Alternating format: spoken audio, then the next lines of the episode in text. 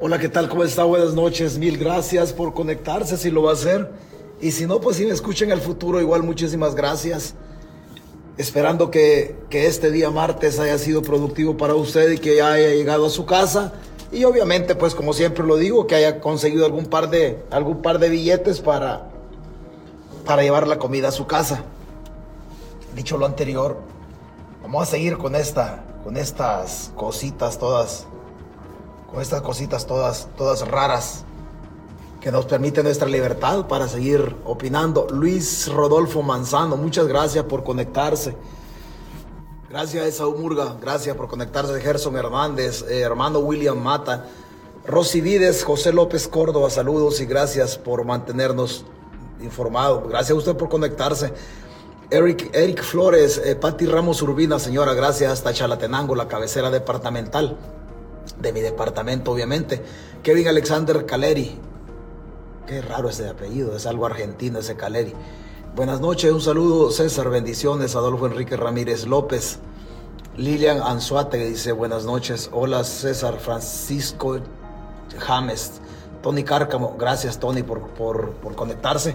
Pedro, Pedro Jovel desde Australia. Luisa Palacios, buenas noches. Gracias. Corina Guzmán. Eduardo Ruiz César, saludos. Interesante escucharlo, muchas gracias. Ramiro González, ¿dónde andabas, Ramiro? Ya día no te conectabas, quizá muy noche me conecto yo y, a esa hora ya estaban dormidos los pequeños. Francisco James, me, gusta, verlo, muchas gracias. Carlos Hernández, gracias, eh, Carlos, por conectarse. José Rodríguez Argueta, Argueta Rossi, Manuel Rodríguez, César Villalobos. José Oscar Serrano, un saludo hasta Chalatenango también. Gracias por estar acá. Marta Sonia Vázquez, muchas gracias, Marta. Fabricio Molina, gracias, gracias, Fabricio.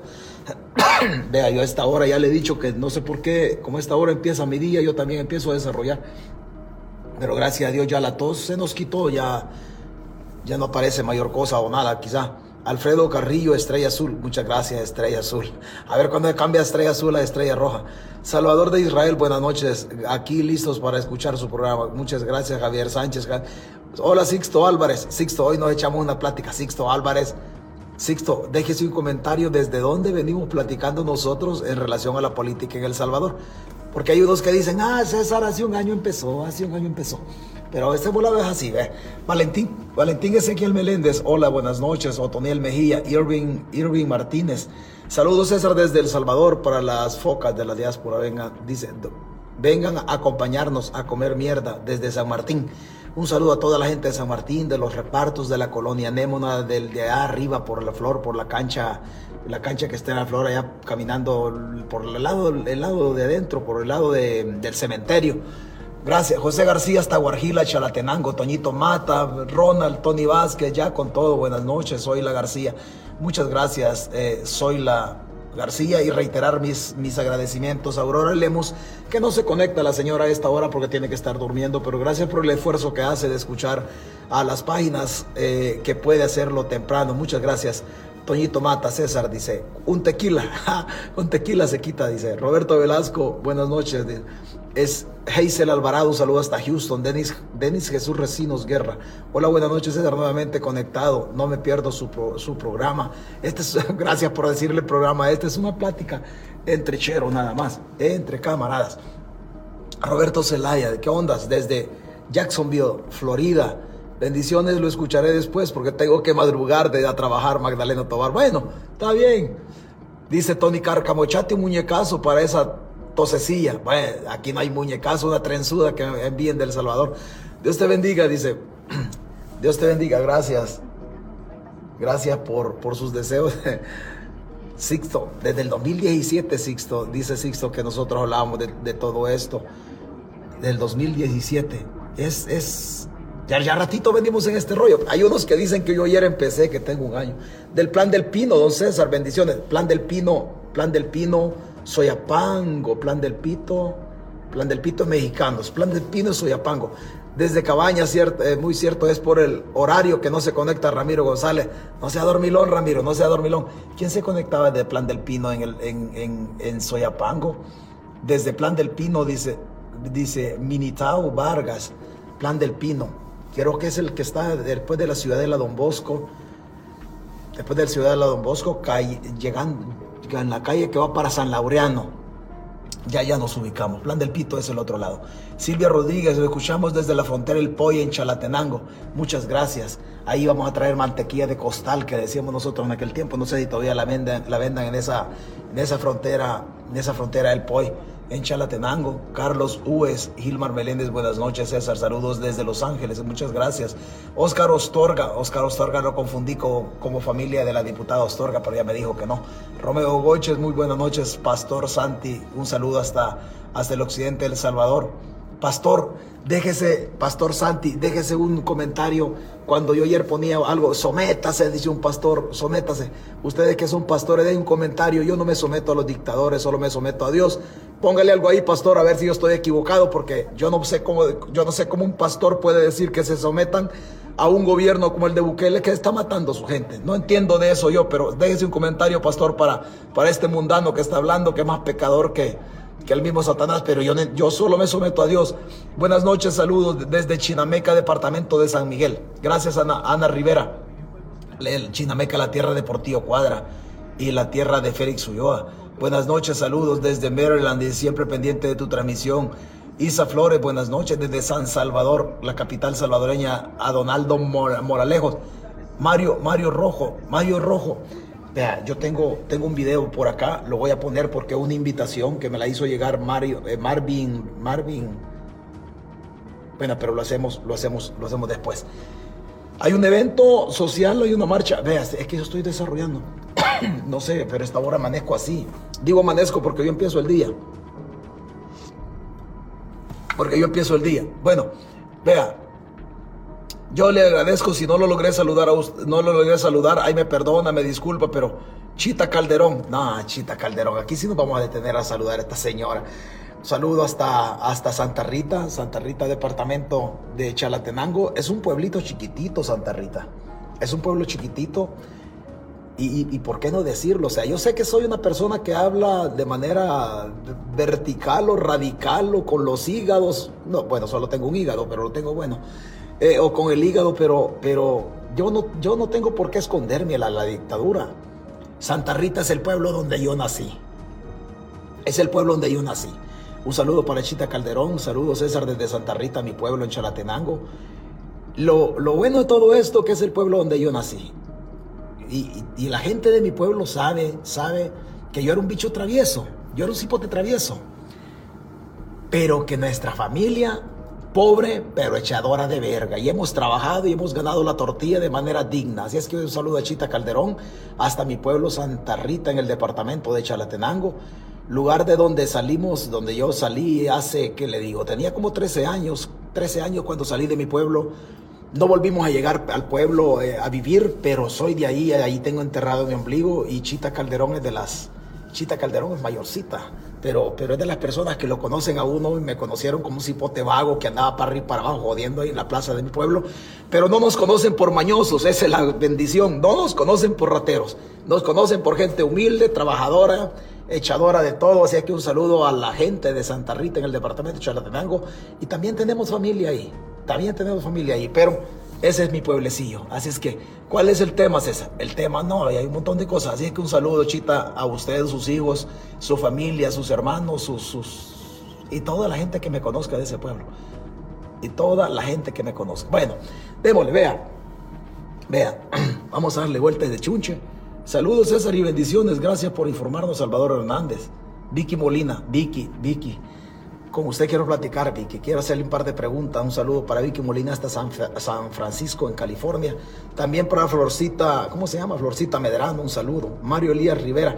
Óigate, hay una, hay una actividad social, hay una actividad social el 15 de septiembre. Luego ponemos el video de, luego podemos, vean, no sé qué me pasa, pero, pero me, me, cuesta hablar. Creo que sí, vamos a echarle un tequila. Ya van a decirlo con los bolo, bolo, bolo. No, no, no es cierto. No es cierto, no tiene por qué decirnos bolo.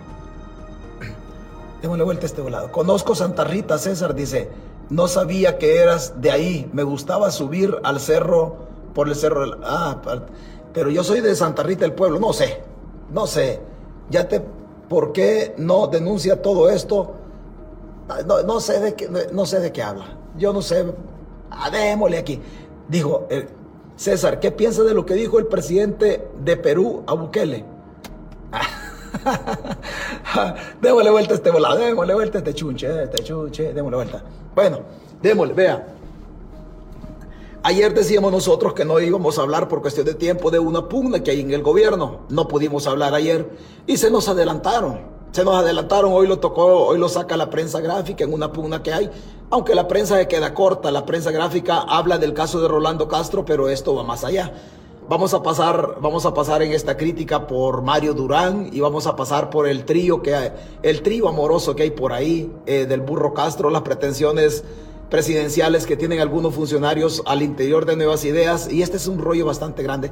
Pero decir que ayer decíamos, ayer decíamos nosotros, mire, mañana tocamos el tema de la intriga al interior del gobierno, hoy se nos adelanta el periódico, pero este volado es así, no tuvimos tiempo ayer de decirlo y se nos adelantaron. Pero, pero esto, esto desgraciadamente tenía que, tenía que ser de esta manera. Vea, el 2 de junio del 2019, Nayib Bukele toma posesión el 1 de junio del 2019.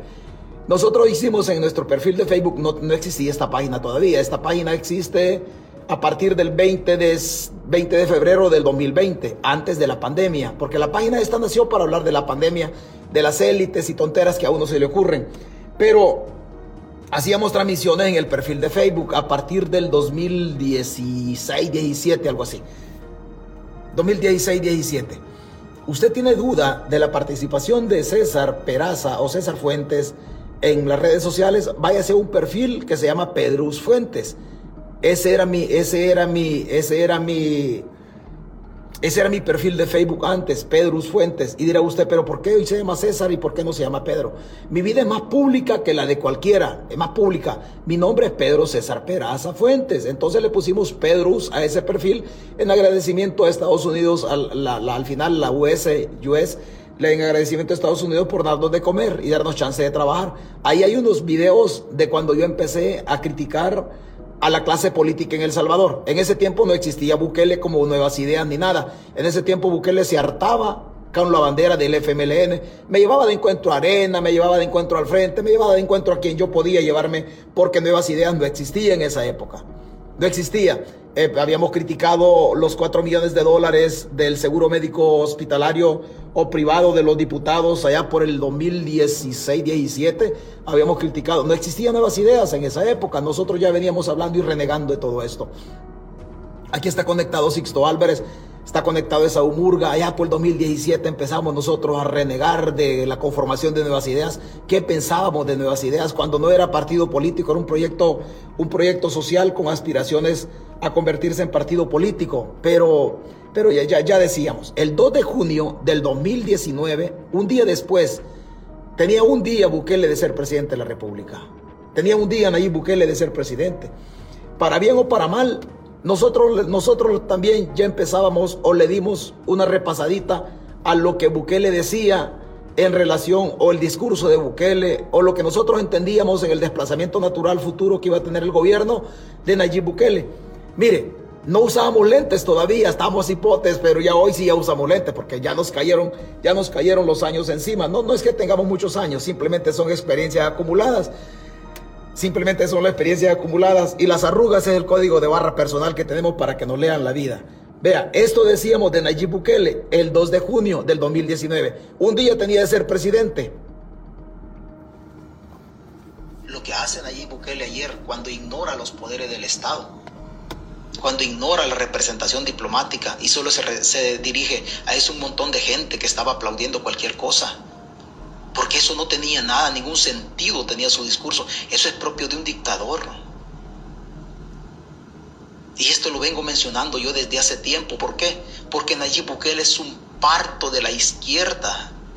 Nayib Bukele es un parto de, de, de Dagoberto Gutiérrez, de Chafik Handal, que asistieron al foro de Sao Paulo. O sea, esto no es de hoy. Esto vienen, vienen fraguándolo desde hace 27 años, porque la izquierda trae su agenda de atacar a las instituciones armadas. Y aunque en la izquierda haya muerto Salvador Arias, aunque en la izquierda haya muerto Chafik Handal, la agenda de la izquierda, las personalidades o personajes que llegan a sustituir a los, a los difuntos, ya saben a qué le tiran, porque la agenda es la misma, el objetivo es el mismo, el camino para llegar al objetivo es el único que cambia.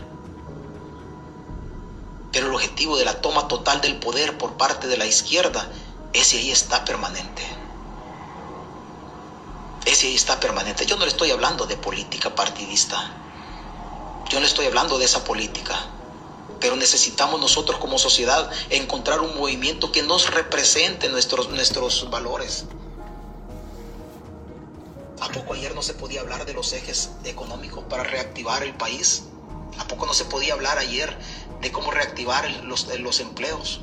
De una reforma fiscal. No se podía hablar de seguridad ayer. ¿Qué se habló de seguridad? En una transmisión temprano yo lo dije, para quitarle el nombre a la tercera brigada. ¿Por qué no le aumentó 25, 25 alguien, alguien dice, de guerra alguien dice ahí, alguien dice ahí, la izquierda dice, permítame un segundo, permítame un segundo, alguien por acá pasó con un comentario. Ahora dice Juan Torres, la izquierda y la derecha ya no existen, estamos en el 2022. Fíjese bien, la izquierda y la derecha son sectores ideológicos antagónicos. Y solamente la izquierda y la derecha es una forma de, es una forma de identificar el sector ideológico de cada uno. Usted me viene a decir que la izquierda y la derecha ya no existen porque estamos en el 2022, porque seguramente usted sigue un gobierno que no tiene ideología. Seguramente usted sigue un gobierno que ha dicho que las ideologías son malas, pero seguir robando no es malo. Tanto la izquierda como la derecha se han visto involucrados en actos de corrupción, saqueando los, fondos públicos. Bukele se quiso desmarcar de la izquierda, se quiso desmarcar de ahí, criticando al FMLN y criticando a Arena. El mismo discurso que otros manejan por ahí. ¿Con quién gobiernan allí Bukele? Con el sector corrupto de la izquierda y con el sector corrupto de la derecha mercantilista. Para desmarcarse de ahí, que no lo etiquetaran como una persona visceral, dijo que la izquierda y la derecha no existían. Al final, él tiene a Walter Araujo, un reconocido corrupto en El Salvador. Él tiene el narcodiputado Guillermo Gallegos, que vienen de la derecha arenera. Pero también gobierna con el sector comunista. Cuando yo me refiero a la izquierda en El Salvador, en esa plática, me refiero al sector comunista, con quienes hoy está gobernando. O me va a decir que un comunista no es de izquierda. No todo, todo comunista es de izquierda, todo comunista es de izquierda, pero no todo izquierdista es comunista. En el FMLN hay más corrientes de pensamiento diferentes al sector comunista. ¿Con quién gobierna Bukele? ¿Con, el ¿Con los comunistas? Claro que sí, claro que sí. No son de izquierda los comunistas. No son de izquierda. No es de derecha Carlos Calleja. No es de derecha don Roberto Crit que fueron las personas que le, daban sustento económico arena, aquella arena gloriosa, aquella arena que gobernaba, aquella arena que tenía el poder y que podía repartir la riqueza del Estado al, al sector oligárquico en El Salvador, no cogobierna con ellos, que no son los mismos dueñas que también financiaban a la derecha en aquel tiempo, cuando Arena era glorioso. Hoy no, hoy Arena está metido en una crisis, por él han dejado ninguneado y abandonado. Que no eran los dueños, los, que, los mismos que hoy están talando el, la parte norte, donde hace jurisdicción el Tustepeque, mexicanos, que Saltepeque, Nejapa, Popa. No son ellos los que están talando la parte norte del volcán de San Salvador, parte de las 14 familias. Y usted me viene a decir que no existe la derecha ni la izquierda. Existen sectores mercantilistas en El Salvador que están saqueando el Estado, pero usted lo dice de otra manera. O que no son nietos de los regalados, los Gil, Alexandra Gil, que no es hija de don Jaime Gil, que no tiene familia con, no son familia de Roberto Matis Gil, el otrora presidente del poderoso sector empresarial de Arena. Hoy dicen que no existe la derecha, hoy dicen que no existe la izquierda. Porque es fácil, porque es fácil. Esto es similar. La negación de Bukele es similar a que un sacerdote en la iglesia católica al momento de oficiar la misa no mencione a la Virgen María. Eso es similar. Si un sacerdote no menciona a la Virgen María, le quita sustancia a la misa. Y me viene a decir, oh, dice, es que no existe la izquierda ni la derecha. Están ahí. Que Bukele los ha ninguneado porque Bukele se subió en la, en la ola que decía, yo no voy a ser corrupto como la izquierda y la derecha. Y mire cómo estamos ahí, ensartados en una crisis, con una población sometida, haciendo negocios con el régimen de excepción. Y hasta hoy, Lo que la izquierda y la derecha no hicieron, este lo está haciendo. La izquierda y la derecha, de manera hipócrita, si se quiere, o como usted le gusta llamar, rendían cuentas. Este desgraciado no ha rendido cuentas hasta hoy, para cuatro años de gobierno, no ha rendido cuentas. Ya decíamos en aquel momento nosotros, eh, ¿sabe qué? Vamos para una dictadura. Ya lo decíamos, vamos para una dictadura y que Bukele es parto del sector de los comunistas de la izquierda en El Salvador. Reitero, hay varias corrientes de pensamiento, por eso yo no criticaba al FMLN, criticaba a la izquierda, porque dentro de las corrientes de, pensamiento en el FMLN hay más corrientes que no piensan igual, pero que por cuestiones estratégicas en el momento de la guerra conformaron el FMLN para tener un interés común de carácter castrense o de carácter militar. Pero ahí están, ahí están. Mencionaba yo a Dagoberto Gutiérrez en aquel tiempo, mencionaba a José Luis Merino, mencionaba a Chafik Handal. Los mencionaba porque fueron los tres delegados de la izquierda en El Salvador que fundaron el Foro de Sao Paulo. Por eso los, los, los mencionaba. Desde el 2 de junio, humildemente, vertimos nosotros. Este es un dictador. Este es un dictador con una muchedumbre, con unos jóvenes que solamente aplaudían lo que Bukele estaba haciendo. A partir de ahí, era dividiéndonos en el famoso pueblo y en el famoso antipueblo. Mire cómo estamos hoy. Mire cómo estamos hoy. Y lo peor de todo es que muchos que hoy dicen que son opositores estaban en la toma de posesión de Nayib Bukele. ¿Cuándo? Ya cuando César Fuentes ya renegaba y trataba de hacer humildemente, humildemente una proyección del gobierno. Hoy dicen que si César Fuentes es opositor. Juan Torres, viva Bukele. Si es que se le nota, don Juancito, que usted es bukelista que viva Bukele. Es que yo no lo quiero muerto, reitero, yo lo quiero vivo. Es que yo lo quiero vivo. Estoy seguro que los gringos también lo quieren vivo. Estoy mil por ciento seguro que los gringos, que los gringos también lo quieren, lo quieren vivo. Don Álvaro, don Álvaro Alba, bienvenido a los señores seguidores del presidente de la República. Bienvenidos a los seguidores de la dictadura del tirano en El Salvador. Bienvenidos a los señores que apoyan al sistema mafioso y corrupto de los Bukele en El Salvador. Muchas gracias por conectarse. Veo que ya llegaron. Se les agradece. Muchísimas gracias. No soy Walter Araujo. No arrastro corrupción. No arrastro corrupción. No soy la Carolina Recinos. No he robado en la pandemia. Por lo tanto, gracias por estar acá. Gracias por estar acá. Lo importante es que el hombre está trabajando por el pueblo. En serio, Bukele trabaja por el pueblo. ¿Qué me dice de la corrupción? ¿Qué me dice del mal manejo de las finanzas en el Estado que no ha rendido cuentas hasta hoy? ¿En serio Bukele está trabajando para hoy, para, para el pueblo? ¿O está trabajando para manipular la mente de aquellos seguidores que solamente aplauden? Al principio aplaudían con las manos, hoy aplauden con las orejas. El futuro no está claro, no se sabe en el resto de la, de la vida política con qué, van a, con qué van a aplaudir. No se sabe con qué van a aplaudir. Pero de todas maneras a ustedes se les, a ustedes se les agradece. Lo que pasa lo que pasa que la izquierda, la izquierda comunista, se dedica a esto, mire. Vea, en esta página se ha dicho, hasta la saciedad, que un dictador es dictador si es de izquierda, que un dictador es dictador si es de derecha, que un dictador es dictador si es general o coronel de la Fuerza Armada, no importa. El origen de una persona que se queda en el poder violando el Estado de Derecho y maltratando a la persona humana no importa de dónde venga, es dictador. No importa de dónde venga, es dictador. Bukele es un dictador. Se ha pasado por el arco del triunfo el Estado de Derecho en El Salvador. Ha mancebado y prostituido la democracia, la ha pisoteado. A la persona humana no la respeta. No estamos hablando de defender a los pandilleros, estamos hablando de defender a los inocentes. De ellos estamos hablando. De ellos estamos hablando. Don Juan Torres, don Juan Torres, se bien, don Juan Torres toca temas bien bonitos. Él es, él, es, él es seguidor del presidente, pero debo aceptar que toca temas bien bonitos para desarrollarlos. Vea, dice don Juan Torres, ahí tienes a Maduro y Ortega felices, está la gente esperando un milagro de la USA para que lo saquen. Las dictaduras de Nicaragua, la dictadura de Venezuela y la dictadura de El Salvador no son iguales. No son iguales. Y no son iguales desde el aspecto político. No, no me refiero al aspecto político, sino al, al, lugar, al sustento económico que cada dictadura tiene. No es igual, no es igual. El desplazamiento natural de Bukele hacia la dictadura, políticamente hablando, sí se parece. pero el sustento en donde se sientan las dictaduras no es igual, no es igual. Venezuela tiene un sector, un sector de recursos naturales muy importante. Hoy por hoy Venezuela en la cuenca del Orinoco tiene las reservas de petróleo más importantes del planeta Tierra. Quiere decir que Venezuela tiene capacidad natural para salir adelante de la crisis económica que lo pueda meter la dictadura de Maduro. Por supuesto que sí, su territorio es una riqueza, los puntos turísticos son una riqueza, los metales preciosos, oro y todo lo demás que pueda tener el territorio de Venezuela.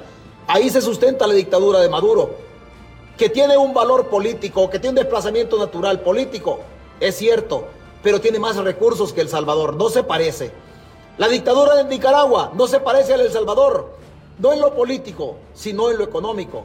Mientras Nicaragua tiene un sector pesquero muy poderoso y que su territorio es bañado por dos importantes océanos como el Atlántico y el Pacífico, cosa que El Salvador no tiene. Mientras El Salvador apenas tiene un laguito como el de Ilopango y otros lagos como el caso de Coatepeque, en donde la suegra de Nayib Bukele lo está deforestando, Nicaragua tiene en su lago Managua uno de los lagos más importantes de América, no solamente de no solamente Nicaragua, de los lagos más importantes. Mientras Nicaragua, la dictadura de Nicaragua tiene un sector de la agroindustria, un sector lechero muy poderoso que incluso le vende queso a El Salvador. Nosotros no ordeñamos ni cabras en El Salvador. O sea, la forma como se desplaza la dictadura en Nicaragua se parece políticamente hablando a la del Salvador, pero los recursos naturales que tiene Nicaragua no los tiene El Salvador. Lo que produce Nicaragua, nosotros no producimos ni sombreros. Pero la dictadura de Nicaragua, políticamente hablando, sí se parece a la dictadura de El Salvador persiguiendo opositores, manipulando la ley, politizando la norma jurídica en contra de aquellos de los que no piensan igual que el dictador. Ahí sí se parece políticamente, pero en el sustento económico nada que ver Nicaragua con El Salvador. Por eso es la esperanza de que la dictadura de El Salvador vaya a caer más rápido, porque económicamente nosotros somos un mamarracho, no tenemos absolutamente nada. Lo único que tiene el Estado en El Salvador son los impuestos de la gente, impuestos que se robó la Carolina Recinos. En el informe del Departamento del Tesoro, cientos de millones de dólares, dice el Departamento del Tesoro, que se robó a Carolina en plena pandemia, mientras el pueblo ponía los muertos. Mientras el pueblo ponía los muertos. Lo mismo en la negociación de pandillas. ¿Qué me dice usted de la negociación de pandillas o con pandillas? Hay sendas pruebas, videos, fotografías, prueba documental, testimonios. ¿O qué me dice usted de eso? Que viva Bukele, que viva Bukele porque lo queremos vivo. Por supuesto que lo queremos vivo. Por supuesto que lo queremos vivo. Por supuesto que lo queremos vivo. Ahora Nicaragua está en contra de los sacerdotes, dice alguien. No se preocupe. El Salvador se encamina también ahí. La diseminación, la proliferación de mezquitas en El Salvador también es grande. También es grande. Cuando se vende la conciencia, escucha este comunista en una entrevista de este día con Julio Villagrán Escuche, escucha este señor cuando, cuando les compran la conciencia. Cuando les compran la conciencia. Cuando son guerrilleros de escritorio. Cuando dijeron que luchaban por la justicia social y que luchaban por las dictaduras militares. También los militares hicieron algunas cosas en relación a las dictaduras. También hicieron cosas malas. Allá luchaban el FMLN guerrillero. Los comunistas se fueron a la guerra en El Salvador luchando contra las dictaduras. Y era cierto, había dictadura. Pero cuando les compran la conciencia, cuando les compran el alma, la justicia social, la igualdad que buscan los comunistas, queda a un lado. ¿Por qué? Porque no importa cómo los pueblos estén. Cuando tienen dinero, cuando tienen dinero, ya no reniegan del capitalismo, se pliegan a los intereses. Escuche al comunista de Alberto Gutiérrez en una entrevista hoy, que era lo que decía. Y a usted, incluso usted que es de izquierda, pero que no es comunista, seguro estoy que le da asco la postura de este hombre. Seguro estoy que le da asco. Seguro estoy. Escuche, escuche lo que dice este señor. vamos cerrando. ¿Y qué piensas de aquellos que, que están diciendo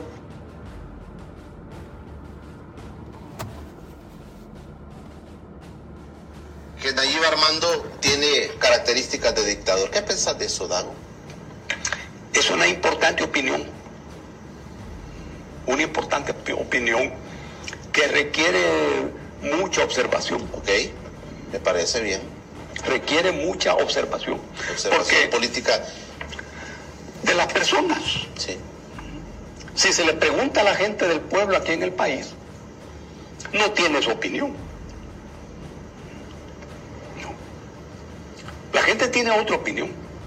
Por ejemplo, si a la gente se le pregunta sobre los resultados del régimen de excepción, ¿qué, ¿qué dice la gente? Al fin estamos descansando. No hay extorsiones. No nos amenazan en la comunidad. Llegamos a cualquier hora y salimos a cualquier hora. Esa es la opinión de abajo. La gente se siente reivindicada. Y si la gente le dice, mire, que se reelija el presidente aunque se violente la constitución, está bien. Es que en, este caso no se violenta la constitución.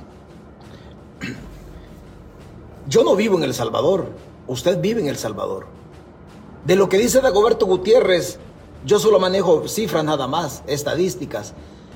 De lo que dice Dagoberto Gutiérrez, que usted puede llegar a cualquier hora, que ya no hay delincuencia, que al comercio formal e informal ya no le cobran la renta, que los microbuseros ya no pagan renta. Eso usted puede dar fe de esto. Yo no puedo dar fe de esto, solo manejo cifras. El único que puede juzgar lo que dice Dagoberto es usted, vive allá y usted está sufriendo las, las ventajas del régimen de excepción o las desventajas. Lo único que yo le puedo preguntar a Dagoberto Gutiérrez es que si las personas, los familiares, que han perdido un ser querido, que de manera injusta y abusiva por el régimen ha sido, ha sido, han sido apresados, si se sienten cómodos. Habría que preguntarle a Dagoberto Gutiérrez cómo es que las Naciones Unidas, con algunas organizaciones, incluyendo la UCA, han cifrado 35 fallecidos sin vínculos con pandillas que fueron torturados. O sea, ¿cómo le, cómo le hicieron? Hay que preguntarle a Dagoberto Gutiérrez que si los 22 muertos en el régimen de excepción de personas a quienes no les llevaron los medicamentos y que los necesitaban, hay que preguntarles si se sienten cómodos. Hay que preguntarles si se sienten cómodos. Hay que preguntarle a Dagoberto Gutiérrez los 12 fallecidos que hasta hoy el Estado no ha podido establecerla. ¿Cómo es que fallecieron? No han establecido si fueron torturados. No han establecido si fueron, si perdieron la vida por negligencia o no han establecido si son personas o cuerpos que no aparecen. Como el señor de Jucuapa, repito el caso de Jucuapa, donde la dictadura lo capturó en un cantón de Jucuapa y lo mataron. Y no lo pudieron ir, ir a entregar al cantón a su familia en Jucuapa. Lo enterraron en una fosa común en la Bermeja, en el cementerio en San Salvador. Y su familia se dio cuenta dos meses después porque andaba tramitando la constancia de antecedentes penales para probar el arraigo, el arraigo de quien la familia creyó que estaba vivo. Dos meses después se dio cuenta la familia que lo había matado la dictadura. O sea, en serio, hay que preguntarle a Dagoberto si no siente él un poquito, un poquito de responsabilidad social al vertir estas opiniones. Y a estos comunistas, ¿quién les paga? ¿Sabe por qué? De este comunista, este comunista es de los mentores de Dagoberto. ¿Que es de izquierda? Sí, sí, claro que sí. Claro que Dagoberto Gutiérrez es de izquierda. Que no representa todo el sentir y pensar de la izquierda en El Salvador también es cierto, porque como ya lo dije, hay muchas formas de pensamiento entre la izquierda salvadoreña. Pero la izquierda no puede negar de que Dagoberto Gutiérrez, que José Luis Merino no son de izquierda y que son los mentores de este mamarracho de presidente que tenemos, que cuando les conviene, cuando les conviene, hablan de justicia social ¿Qué no será la vida lo más justo en defender en una sociedad? ¿Qué no es la vida o solamente será la repartición equitativa de la famosa riqueza?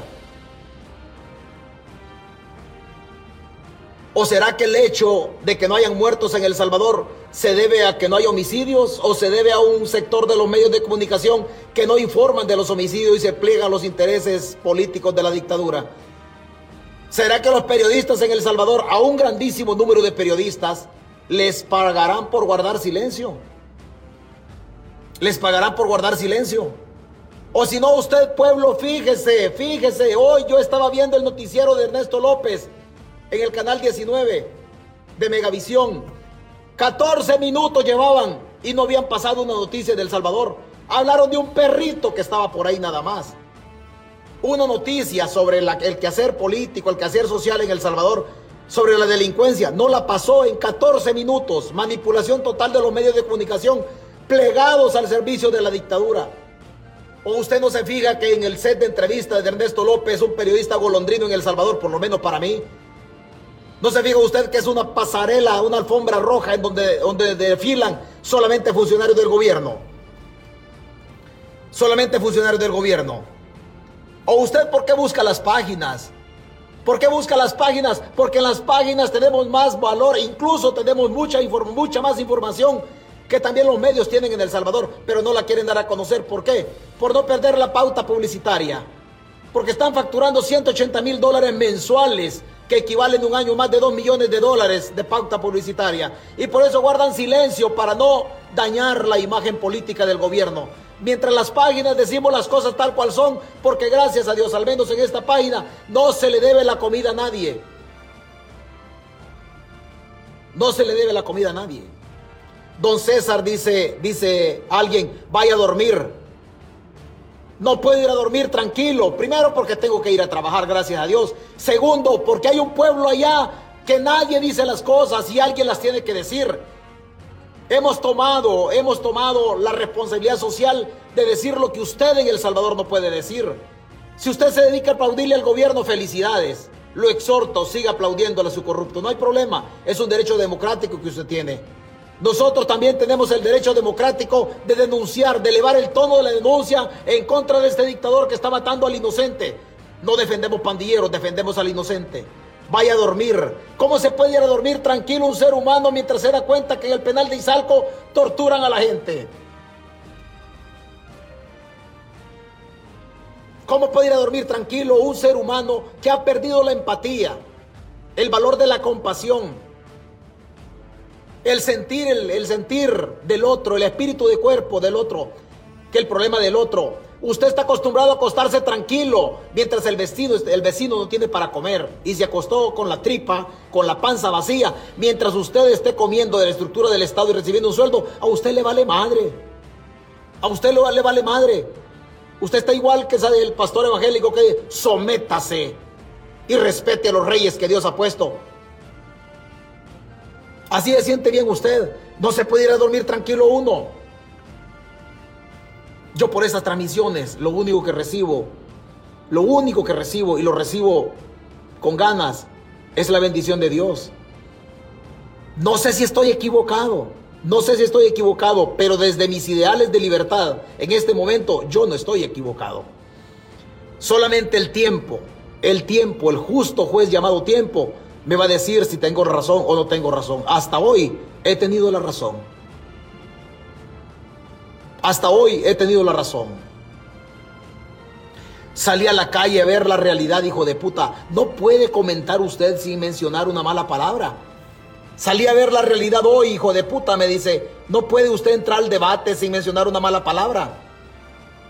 Claro que sí se puede. Claro que sí se puede. O sea, hay necesidad. Yo no lo estoy exhortando a que no me falte respeto. A mí me vale madre.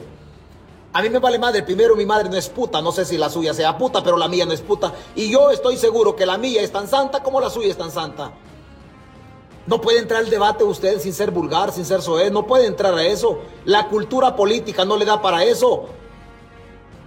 Yo entiendo que usted no estudió como golondrino, ni siquiera bachillerato, pero al menos le enseñaron la leyenda de la ciguanaba. No puede entrar al debate sin mencionar una mala palabra. O sea, ¿por qué llama hijo de puta a alguien que no piensa como usted piensa?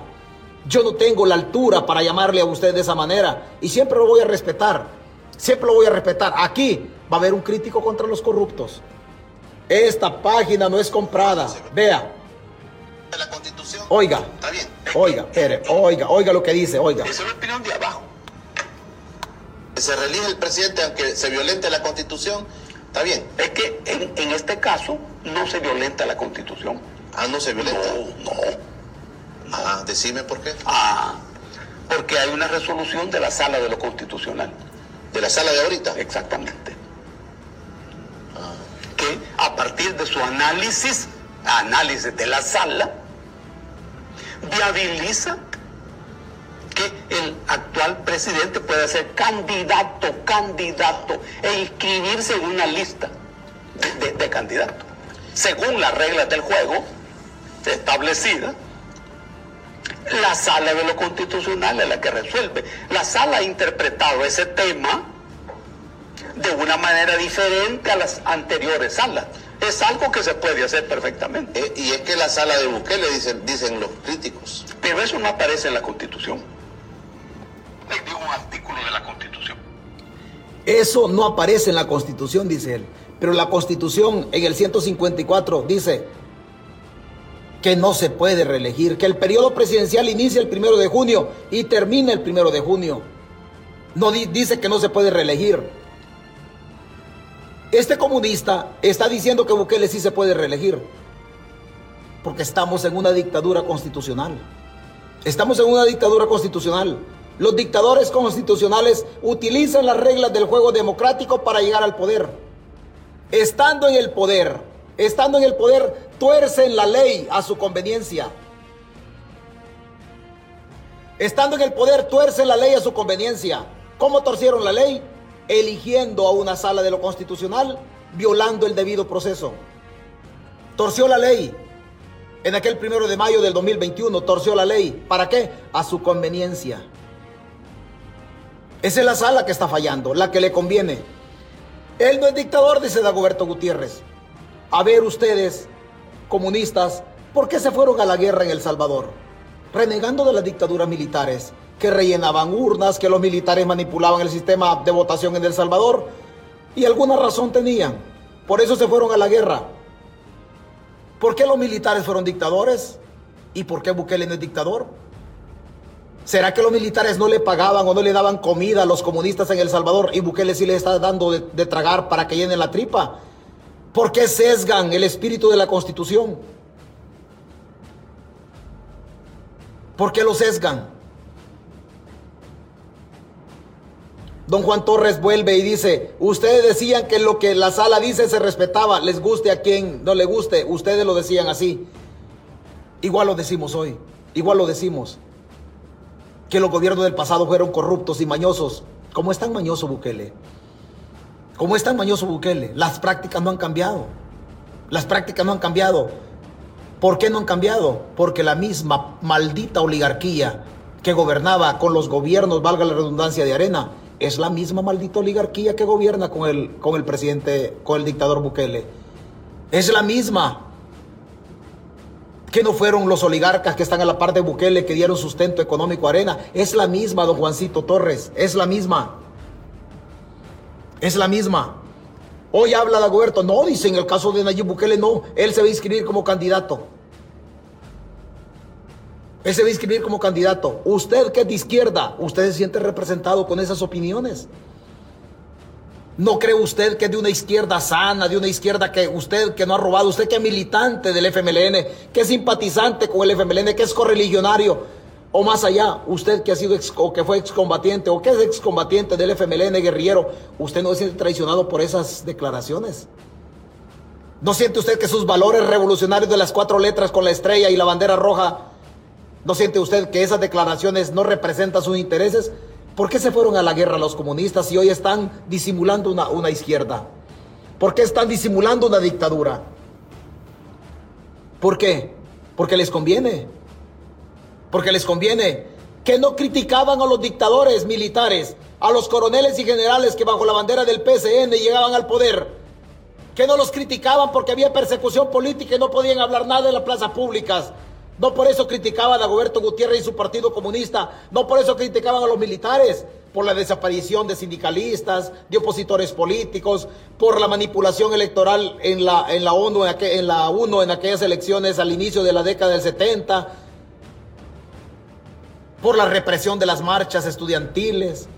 No fue por eso que se fueron a la guerra, por un montón de cosas que no la represión a la que le acumulaban o le imputaban a los gobiernos militares del PCN, que no es la misma represión de hoy, que no es la misma represión de hoy, capturando inocentes, cumpliendo cuotas políticas, manipulando el presupuesto general de la nación sin entregar cuentas. Hoy les vamos a decir que no es dictadura. ¿Por qué no es dictadura hoy? Que no son las mismas prácticas. Persiguieron a los opositores en las dictaduras militares que no Bukele zampó preso a la Violeta Mengíbar, de izquierda de las FPL. Que no Bukele zampó preso a Calixto Mejía, a Erlinda Handal, la hermana de un comunista del exdiputado Chavi Handal.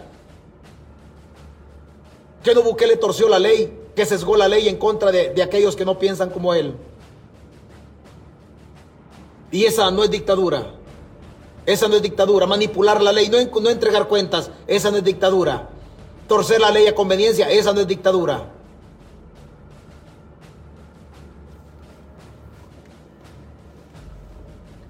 Señores, dictadura. En mi carácter de libertario, dictadura es un general abusivo, un coronel abusivo que llegue al poder y que no respete el Estado de Derecho, la democracia y a la persona humana, que reprima al pueblo, no importa si es militar, no importa que sea militar y que mi pasado sea militar. Es dictador. Cualquier coronel o general que se quede en el poder violando la ley es dictador. Cualquier izquierdista, sea socialdemócrata, sea comunista, si se queda en el poder violando la ley, es dictador. Es dictador. Cualquiera de derecha, conservadora o lo que usted quiera, si se queda en el poder torciendo la ley, es dictador. Nayib Bukele es dictador. No nos engañemos.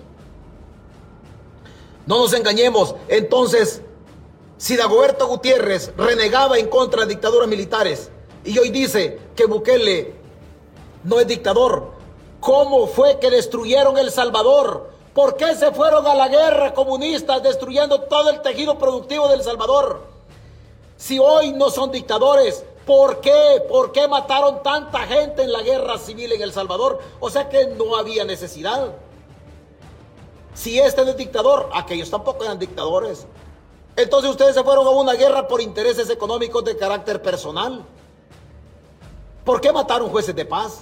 ¿Por qué mataron alcaldes? ¿Por qué mataron miembros de consejos municipales, por lo menos en la zona de mi querido departamento de Chalatenango? ¿Por qué la Chichilco? ¿Por qué la Chichilco votó el puente, un puente para la, para la cabecera departamental, el puente de Azambio?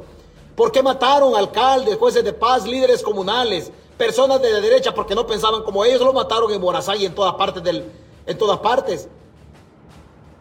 Si no había necesidad de la guerra, si no había necesidad, si este no es dictador, aquellos tampoco eran dictadores. Para César Fuentes, los gobiernos militares hicieron malas cosas y tenían prácticas dictatoriales. Para César Fuentes, Nayib Bukele es dictador. No nos engañemos.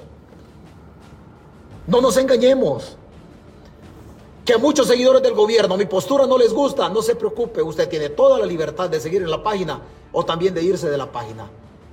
Su gobierno, Bukele, además de pertenecer a una dinastía de delincuentes que traficaron con armas en la guerra, ustedes pertenecen a una dinastía política en El Salvador, los Bukele, que son un círculo mafioso que hasta hoy han negociado con la vida del pueblo, matando a seres humanos en el sistema hospitalario salvadoreño en plena crisis de la pandemia robándose el dinero del pueblo en la crisis de la pandemia, mientras el pueblo ponía los muertos, ustedes se llevaban el billete.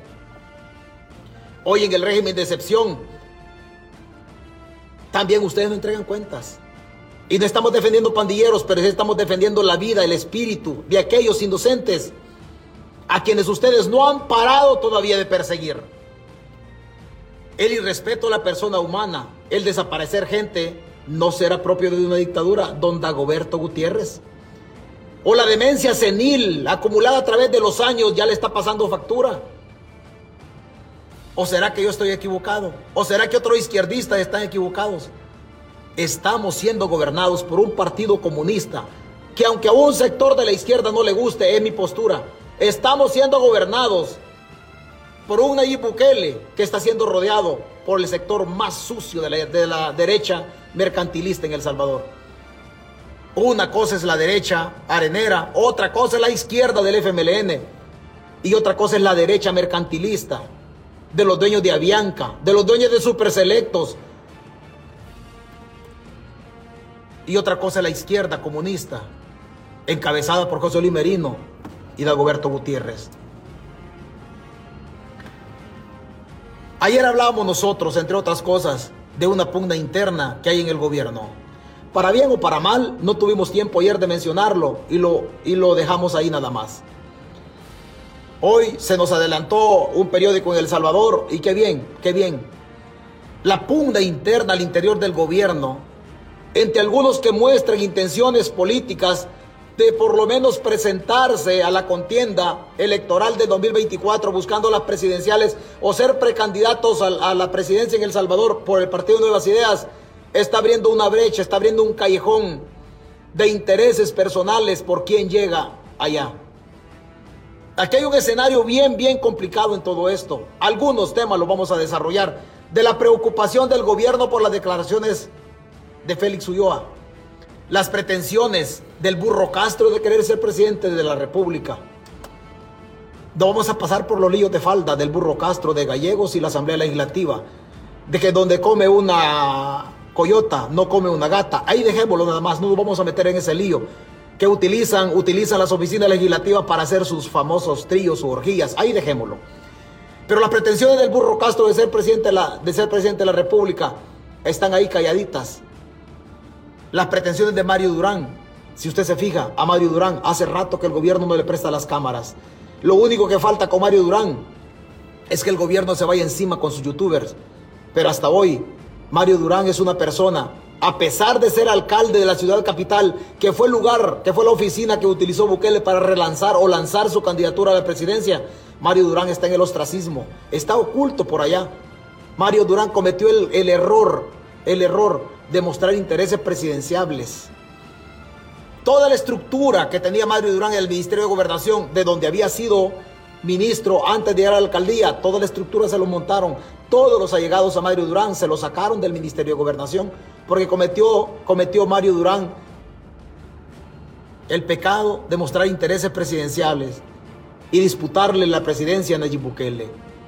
Antes ya lo habían hecho con Rogelio, con Rogelio Rivas, ¿se acuerda? El anterior ministro de Seguridad y Justicia. Lo habían hecho, lo apartaron a Rogelio Rivas porque decían que Rogelio está montando una estructura de organización paralela a Nuevas Ideas porque él tenía pretensiones presidenciales. A Nayib Bukele no quieren que nadie le haga sombra. No quieren que nadie le haga sombra a Nayib Bukele. Hoy se llevan de encuentro también a Rolando Castro, un ministro que no pertenece a la élite política en el caso del entorno social, político y económico del presidente o del dictador Bukele. No, no aparece ahí. Hoy se lo llevan de encuentro unos diputados, como ya antes lo había tenido una discusión en redes sociales, en Twitter específicamente con el alcalde de Santa Tecla. Hoy se lo llevaron de encuentro a Rolando Castro. No sé si Rolando Castro tenga razón, pero es parte de todo esto. Ustedes recuerdan unos 300 dólares que para la pandemia las pandillas lo cobraron y que le imputaban al ministro de, al ministro de Trabajo, Rolando Castro, que había sido él quien había, había sido el intermediario entre el gobierno y las pandillas, las 18 revolucionarias en el centro de San Salvador. Un juez al servicio, un juez al servicio de la dictadura, ha dicho que amplíen la investigación y no le parezca raro que se lleven de encuentro a Rolando Castro, otra persona que ha mostrado intereses también de ser precandidato al interior de Nuevas Ideas. Hoy se lo llevan de encuentro, diputados del oficialismo se lo llevan de encuentro. Cuando los diputados en Nuevas Ideas enfilan las baterías en contra de aquellos que le quieren disputar la silla presidencial al, dictador, entonces dicen, miren, destruyamos a este. Hoy se llevan de encuentro Rolando Castro y qué bien que la prensa gráfica nos, nos sale adelante a nosotros en lo que teníamos que decir ayer y por cuestión de tiempo no lo dijimos. Y por cuestión de tiempo no lo dijimos pero hoy, hoy se llevan de encuentro Rolando Castro. Dice, Nuevas Ideas acusa al ministro de Trabajo de seguir intereses personales. Es que no son intereses solamente personales, que seguramente sí los tiene. Es que son intereses presidenciables que tiene Rolando Castro. Y Nuevas Ideas lo que está haciendo es tendiéndole una sombría, una pasarela a Bukele, para que nadie le haga sombra, para que nadie le haga sombra, para que nadie le ponga oscuro el camino de la reelección a Bukele para que nadie le ponga oscuro el camino de la reelección a Bukele, aunque hay un problema con el vicepresidente de la República por las declaraciones del periódico Le Monde de Francia. El ministro de Trabajo cuestionó a los diputados de la Comisión de la Asamblea Legislativa por la falta de aprobación de una ley especial sobre las agencias de seguridad. Diputados de Nuevas Ideas arremetieron este martes 16 en contra del ministro de Trabajo Rolando Castro, a quienes acusaron de ejercer presión a los legisladores para aprobar la ley especial para agencias de seguridad privada por motivaciones personales. Lo dicen los diputados. Cuando Nuevas Ideas quiere lavar la ropa sucia en casa, la lava en casa. Cuando Nuevas Ideas quiere ventilar los problemas internos para acabarse a uno de los actores negativos en el caso de Rolando Castro, baila, ventila en público. Este es uno de estos casos. Y se lo voy a adelantar. Rolando Castro es un ministro que va a ir perdiendo perfil poco a poco al interior de Nuevas Ideas.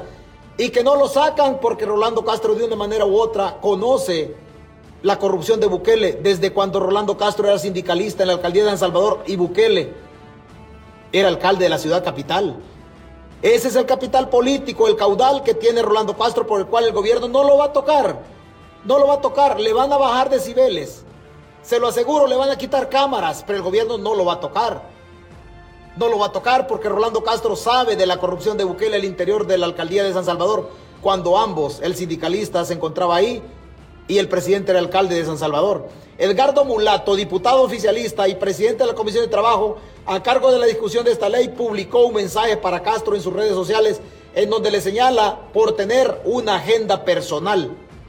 Señor Rolando Castro, le dice el diputado Mulato, entiendo que usted tiene una agenda personal.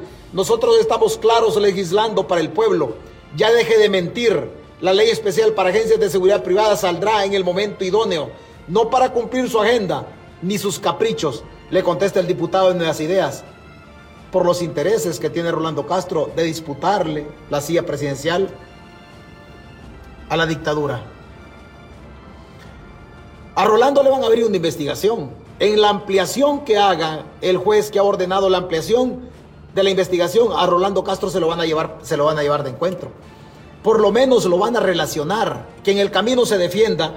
¿Cuándo se va, ¿cuándo se va a defender? cuando él solito le baje decibeles a su participación en los medios de comunicación. Rolando Castro es uno de los ministros que más presencia mediática tiene. No se sorprenda que en el futuro, a finales de año, Rolando le vaya bajando decibeles a su presencia, porque se lo van a ir sacando de encima poco a poco. No lo van a destituir, no lo van a destituir porque tiene un caudal político de conocimiento de la corrupción y no lo van a destituir. Pero Rolando Castro no va a ser nunca, no va a ser nunca precandidato a la presidencia en El Salvador. Nunca. No pertenece a la casta política salvadoreña. Rolando Castro es de otra casta. Rolando Castro es de la casta sindicalista que no tiene, no tiene, no tiene madera para llegar a ser presidente de la República. Se lo van a ir sacudiendo poco a poco. Poco a poco, se lo garantizo. Lo relacionaban y lo van a relacionar en la investigación cuando se vaya ampliando, cuando se vaya ampliando lo que dice, lo que dice el juez de la causa que han ampliado. Hay una señora que la sancionaron, en ese caso a 28 años. Hay una sentenciada que le dieron medidas sustitutivas a la detención.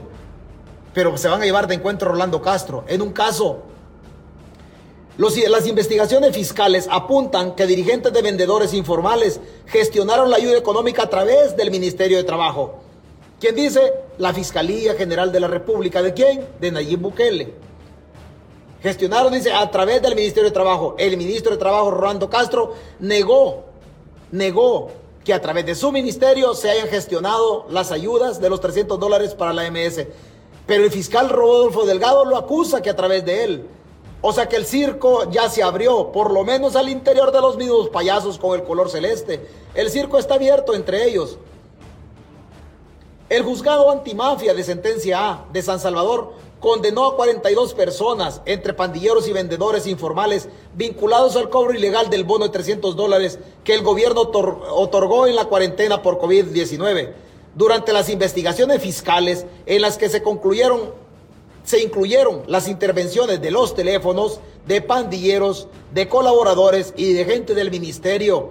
Se descubrió que dirigentes de los vendedores informales, así como gente del Ministerio de Trabajo actuaron como mediadores para integrantes para, para que integrantes de la Mara 18 recibieran el bono de 300 dólares que el gobierno entregó como ayuda por el encierro obligado que se prolongó por más de tres meses. En los audios que se escucharon en el juicio quedó evidenciado que la dirigente de los vendedores informales, Norma Aguirre, a quien, a quien sentenciaron con 28 años, fue la encargada de gestionar esa ayuda para los pandilleros.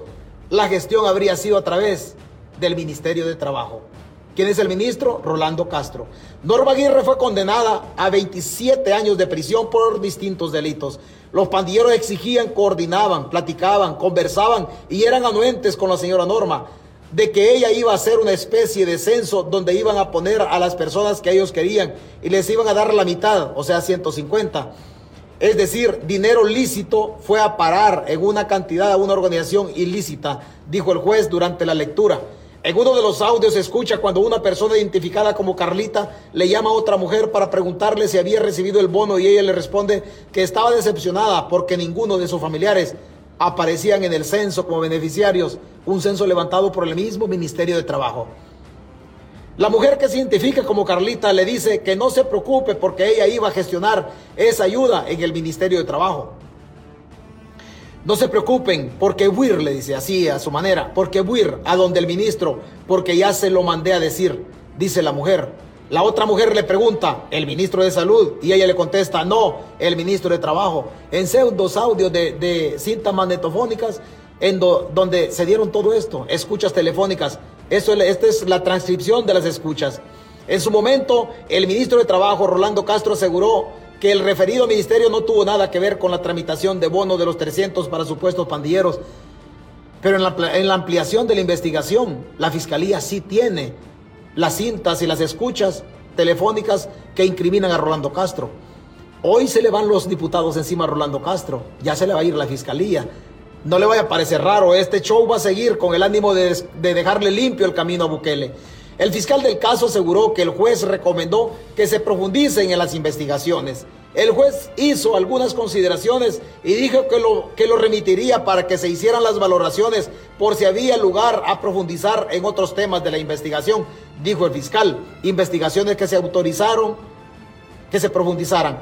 El juez tomó la decisión de condenar a las 42 personas con base a las pruebas presentadas por la Fiscalía. No obstante, están conscientes de que faltan imputados en este caso y que demostraron que los condenados son responsables de extorsión, limitación a la libre circulación, lavado de dinero, conspiración para el delito de homicidio, tráfico de drogas, entre otros. Esos delitos los cometieron en el Parque Libertad y en los alrededores del Mercado Central de San Salvador, según la acusación de la Fiscalía.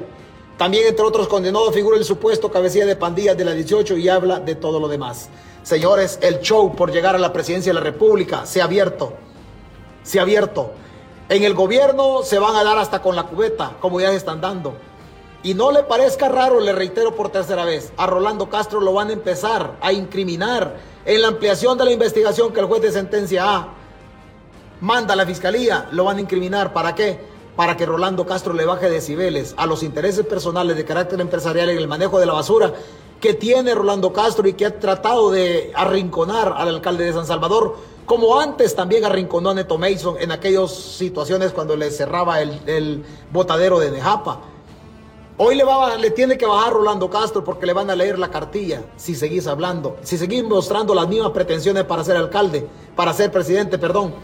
Te va a pasar la de Rogelio Rivas, te va a pasar también la misma de Mario, Durán y le podía pasar la misma al burro Castro.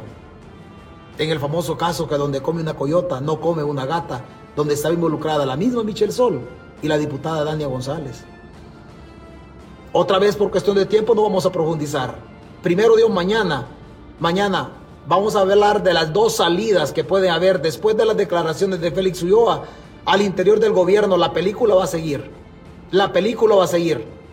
Porque Ulloa, el vicepresidente, ha sido el único funcionario de esta, de esta dictadura que ha aceptado la existencia de los, de los, de los audios es el único que ha aceptado hasta hoy la existencia de los audios y es el único que, aunque sea de manera vaga, peticionó una investigación sobre Carlos Marroquín. El problema es que si Carlos Marroquín habla, el gobierno se cae. El gobierno se cae. Si a usted por azares del destino no le gustó la transmisión, si no le gustó la transmisión, si el presidente de la República, como dijo don Juancito Torres, está haciendo tan bien las cosas, y el salvadoreño no tiene hambre y la tripa está llena, está sustentada. Yo se lo, yo se lo agradezco. El problema de todo esto, el problema de todo esto es cuando el salvadoreño le pregunta TCS o cuando le pregunta la, la KL, el salvadoreño no abre la boca y se queda callado porque le da miedo que la dictadura vaya sobre él. Cuando el salvadoreño se encuentra un medio de comunicación extranjero en donde por la ética periodística sabe que no van a, ventilar su nombre en favor de la dictadura, el salvadoreño va y habla. Estamos bien, decía don Juancito Torres por acá. Estamos bien. Don Raúl, don Raúl Sorto, don Raúl Sorto, pasa por acá, pasa por acá. Seguí llorando como gata angora, me dice. Si te la. Si te la. Lo voy a leer literal. Yo lo voy a leer literal.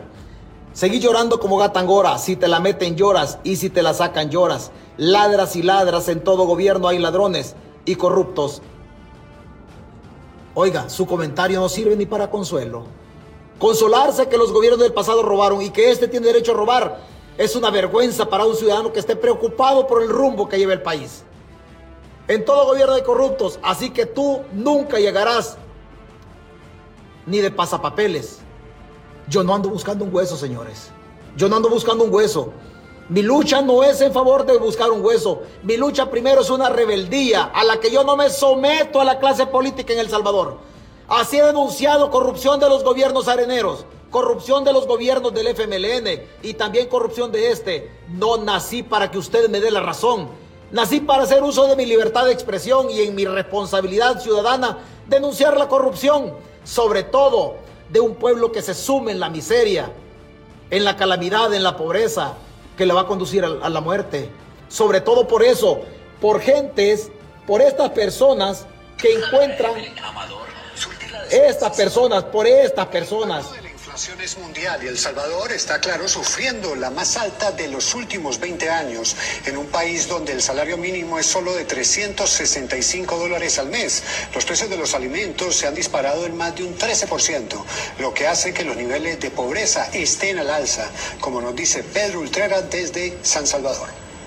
Mire, solo acá en ese poquito van casi 100 dólares. Para Evelyn Amador, surtir la despensa semanal se ha convertido en todo un lujo. En ese país tenemos una crisis horrible. Y es que la inflación en El Salvador ha elevado los precios por las nubes y el dinero no rinde. La tasa de inflación que vive El Salvador no se había visto en los últimos 20 años, nos dijo el economista Carlos Acevedo. El último dato es 7,5%, la inflación de los alimentos es 13,5%. El salario mínimo en el país es de 365 dólares al mes y con lo poco que ganan no logran comprar mucho. José Rigoberto también se limita a adquirir solo lo básico. La verdad es que ya con todo más caro, quieras o no, pues ya, ya se compra menos. Algunas personas, como María Serpa, se ven en la necesidad de ir de compras con una lista en la mano. Y el dinero basado a la lista para que alcance. Una cuarta parte de la población salvadoreña vive en situación de pobreza, señala Acevedo, y con la pandemia el número creció en unos 400 mil más. Hay gente que aquí decimos come salteado, o sea, come dos tiempos eh, y ahora con esta crisis va a comer un tiempo quizá porque no, no les da para más. y muchos negocios están igual, apenas sacan para mantenerse de pie. Se batalla toda su vida. Esther Vives vende quesos en el centro de San Salvador. Para ella las cosas están tan mal que a veces piensa irse a Estados Unidos. Yo digo que si me sale la oportunidad de irme, yo hago planes y digo, le voy a mandar esto a mi papá, esto a mis hermanos. Y... Lamentablemente, dicen expertos financieros, ellos no ven una pronta mejoría en la economía de este país, ni tampoco ven que las cosas... ¿Estamos bien? O sea, la señora, la señora don Raúl Sorto también es una gata angora, la señora. O sea, cuando tiene que hacer una listita y apartar la cora del microbús porque si no se va a quedar a pata y estamos bien.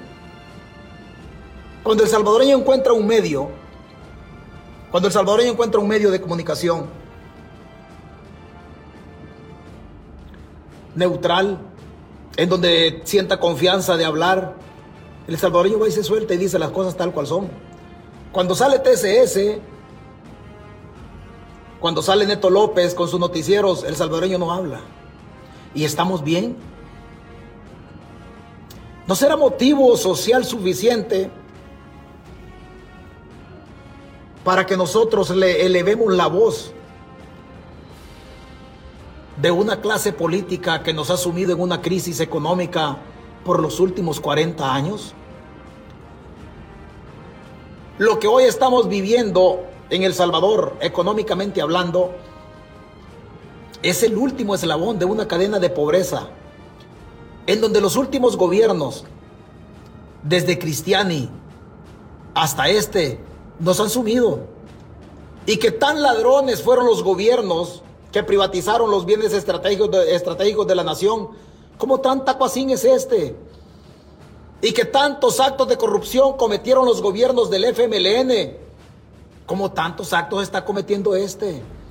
Nuestro problema, nuestro problema es que nos cambian el jinete y cada cinco años nos ponen un jinete diferente para que guíen al mismo burro. Los gobiernos a nosotros nos ven calidad de burro y que nos pueden cargar con impuestos, que nos pueden cargar con robos, con corrupción, con malversación de fondos si no interesa. A la señora no le alcanza el dinero, pero en plena pandemia la mamá de Osiris Luna, Osiris Luna y la María Chichilco se vieron involucrados en un sendos robos en el desvío de granos básicos, sobre todo en, los 30, en las 32 mil toneladas que el gobierno compró a los agricultores en Sinaloa, en la República Mexicana. Y usted me dice que estamos bien. Y usted me dice que estamos bien. Pueblo, y la corrupción no será la misma que a nosotros como generación nos ha tocado ver. Usted que tiene 50 años, cuando Cristiani andaba en campaña, usted tenía 17 o 18 años. Allá no se fijaba en la corrupción, no así le ha tocado ver a usted, usted que me escucha, que tiene 50 años, era un jovencito cuando andaba Cristiano en, campaña, un oligarca. ¿Y hoy cuántos años tiene? Hoy tiene 50, 51 años. ¿No será la misma corrupción? ¿No será el saqueo sistemático de todos los gobiernos el saqueo sistemático de todos los gobiernos y al final, al final, cuando Cristiani andaba en campaña, su papá, mi papá, eran personas de 45 o 50 años. Ahí está su papá vivo todavía, gracias a Dios. Y está mi papá vivo todavía, gracias a Dios. Ellos no levantaron la voz por algo motivo.